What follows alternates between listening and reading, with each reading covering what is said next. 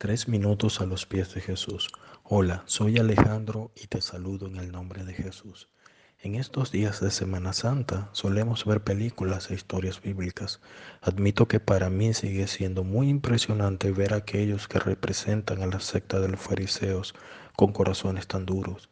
Es impresionante ver al Señor en la cruz entregando su espíritu, pero sin antes decir consumado es consumado, se preguntarían los que estaban allí, que lo habían maltratado, humillado, escarnecido y asesinado, ¿quién fue esta persona y qué consumó? A nuestro modo de ver ganamos y él perdió, ¿o no fue así? Imagino se preguntaban entre ellos. En el libro de Génesis podemos ver cómo el pecado y la muerte entró al hombre.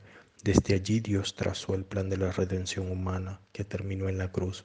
Cuando el Señor Jesús dijo, consumado es, quiso decir, se consumó nuestro plan, Padre.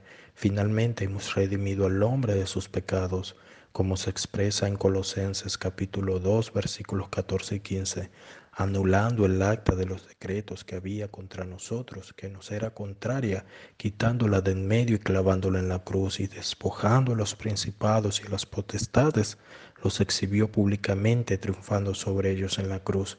La palabra dice en el libro de Mateo capítulo 27 versículos 50 y 51, mas Jesús, habiendo otra vez clamado a gran voz, entregó el Espíritu, y aquí el velo del templo se rasgó en dos, de arriba abajo. Imagino al sumo sacerdote viendo cómo el velo del templo se rascaba.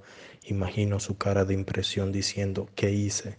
Según el libro de Éxodo capítulo 26 versículos 33, este velo sumamente grueso pesado y polícromo, era una barrera entre el sacerdote y la presencia gloriosa de Dios. Solo el sumo sacerdote tenía permitido atravesarlo el día de la expiación. Pero cuando el Señor Jesús murió en la cruz, el inmenso velo se rasgó en dos, de arriba abajo, así como cuando rompemos un documento legal y decimos, ya basta con algún contrato en particular. Asimismo Dios dijo, ya basta, se terminó. La barrera entre Dios y nosotros se quitó. Jesús dijo, yo soy el camino, la verdad y la vida. No intentemos, hermanos, por ningún motivo restablecer el viejo pacto que Dios rompió y que los fariseos defendían. Al contrario, gocemos ya de este nuevo pacto que el Señor Jesús expuso en la cruz. Solo Él es el camino, solo en Él tenemos perdón, solo en Él somos redimidos en su resurrección. Ahora tenemos también vida eterna. ¿No es maravilloso? Cada vez que atravesemos por dificultades, digámonos a nosotros mismos, todo va a estar bien, consumado es. ¿Qué piensas tú de esto? Déjanos tus comentarios y tus opiniones en iglesialatina.com y deseamos tengas un día muy bendecido.